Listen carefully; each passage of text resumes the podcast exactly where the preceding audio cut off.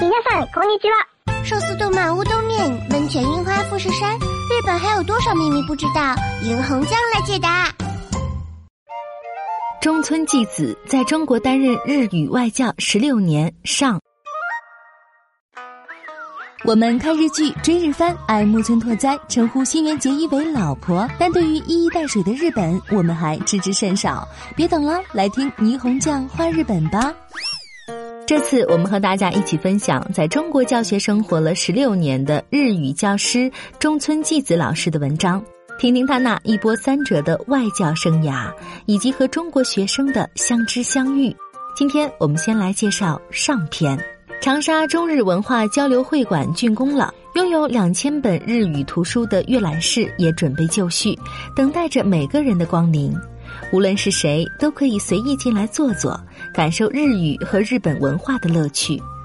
我长久以来的梦想，在这片新的天地——湖南省长沙市，终于成型了。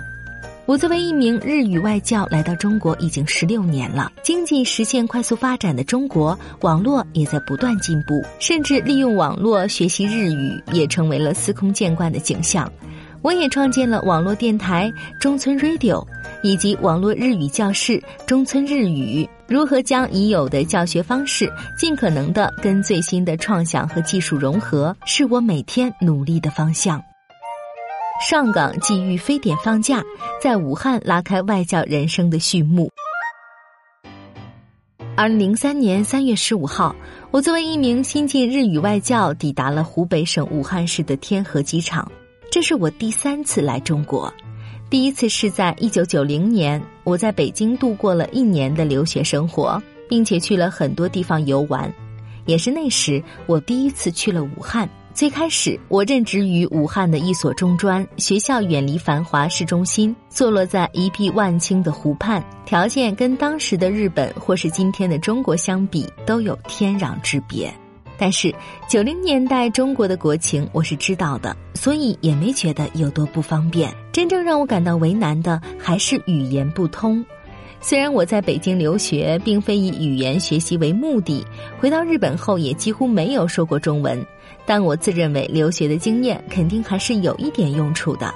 结果啊，到了武汉，我听到的跟我在教科书上学到的完全不是一回事儿。在武汉的第二天，我去学校的小卖部买东西，一进屋，热情的老板娘就上来和我搭话，我顿时慌了，因为老板娘的话我一句都听不懂。老板娘一眼就看出我是外国人，好像对我说了一句：“你是日本老师吧？”但是我连这个也没太听懂。这让我更深刻的认识到了在异国他乡生活的不易，以及中国地域之辽阔。所幸的是啊，电视上讲的中文都是标准的普通话，并且所有的电视剧都标有字幕，所以我尽可能多看电视，先让自己能听懂中国的年轻人都会说的标准普通话，而非当地方言，并且实际上我的确有大把的时间可以用来看电视。那是因为，虽然我一到武汉就开始了我的日语外教生活，开始给学生们上课，但没想到的是啊，刚过了两个星期，学校就停课了。也许有不少人还记得，那个时候爆发了震惊全亚洲的严重急性呼吸综合症，也就是人们通常说的非典。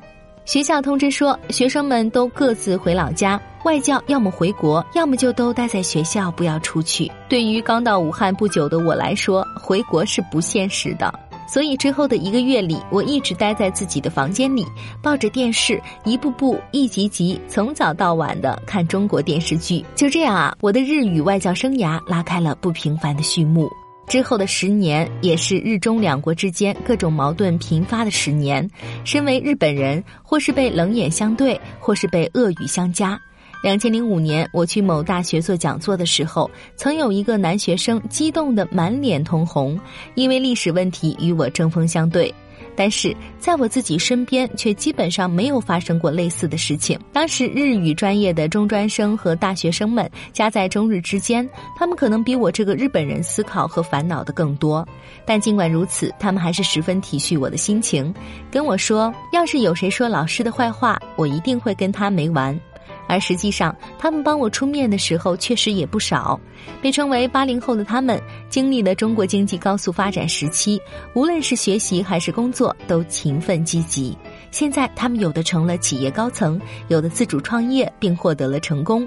最近的大学生们越来越安静，都市感越来越重。相比起来，八零后的很多孩子表情生动、热闹有趣，那时的课堂气氛也非常活跃。日语外教，日本人不知道的全新领域。我在那个中专一直任教到二零一一年，因为那是一所私立学校，领导会经常给我介绍一些外校的兼职工作。那时的我真的是不知疲倦。合同书上写的，在中国工作的外教的课时数最多每周十六课时，但是我差不多有四十课时的课，除了上课还得备课，于是我不得不牺牲自己的睡眠时间，连夜赶工。很多人都觉得，既然是日本人教日语，肯定不在话下。但事实并非如此。在成为日语外教之前，我在日本的课外辅导班工作了十年，虽然也教过语文，但是外教的工作与此完全不一样，可以说是日本人不知道的全新领域。首先难住了我的就是音调。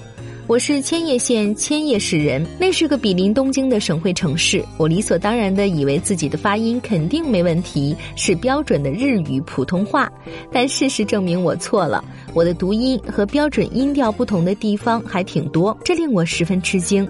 日语初级教科书上单词后面都标有音调符号，我当然不能读错。最初的三年左右，我总觉得自己说的日语有问题，一直把音调词典放在手边。这个中专除了我，没有其他的日语外教，所以语法、口语、听力全都是我一个人教。成为外教的头五年，我每天都会遇到自己不知道的日语，同时也从中得到了很多锻炼。遗憾的是，培养我成为了日语外教的这所中专，在八年后停止了招生，我也不得不离开那里。接下来的工作地点是同样位于武汉市的中南财经政法大学，是一所一本大学，学生面貌果然也有别于之前的中专。令人惊讶的是，这里的日语专业每年会招收约五十名新生，其中有将近九成的同学是通过调剂分到日语专业的。也就是这些学生当时填报的第一志愿都不是日语。中南财大的经济、法律是强项，所以学生们大多报的是金融、税务相关的专业。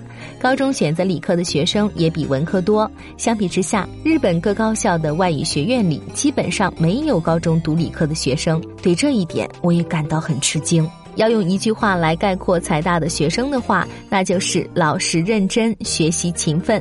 周末学习双学位课程的学生不在少数，这对于高中、大学时代从早到晚都泡在社团活动里、打工经验也相当丰富的我来说，可以算得上是一种文化冲击了。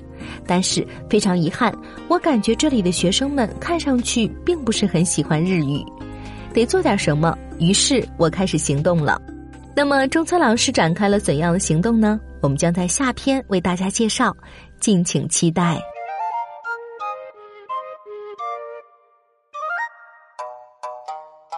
更多信息，请看日本网三 w 点 nippon 点 com。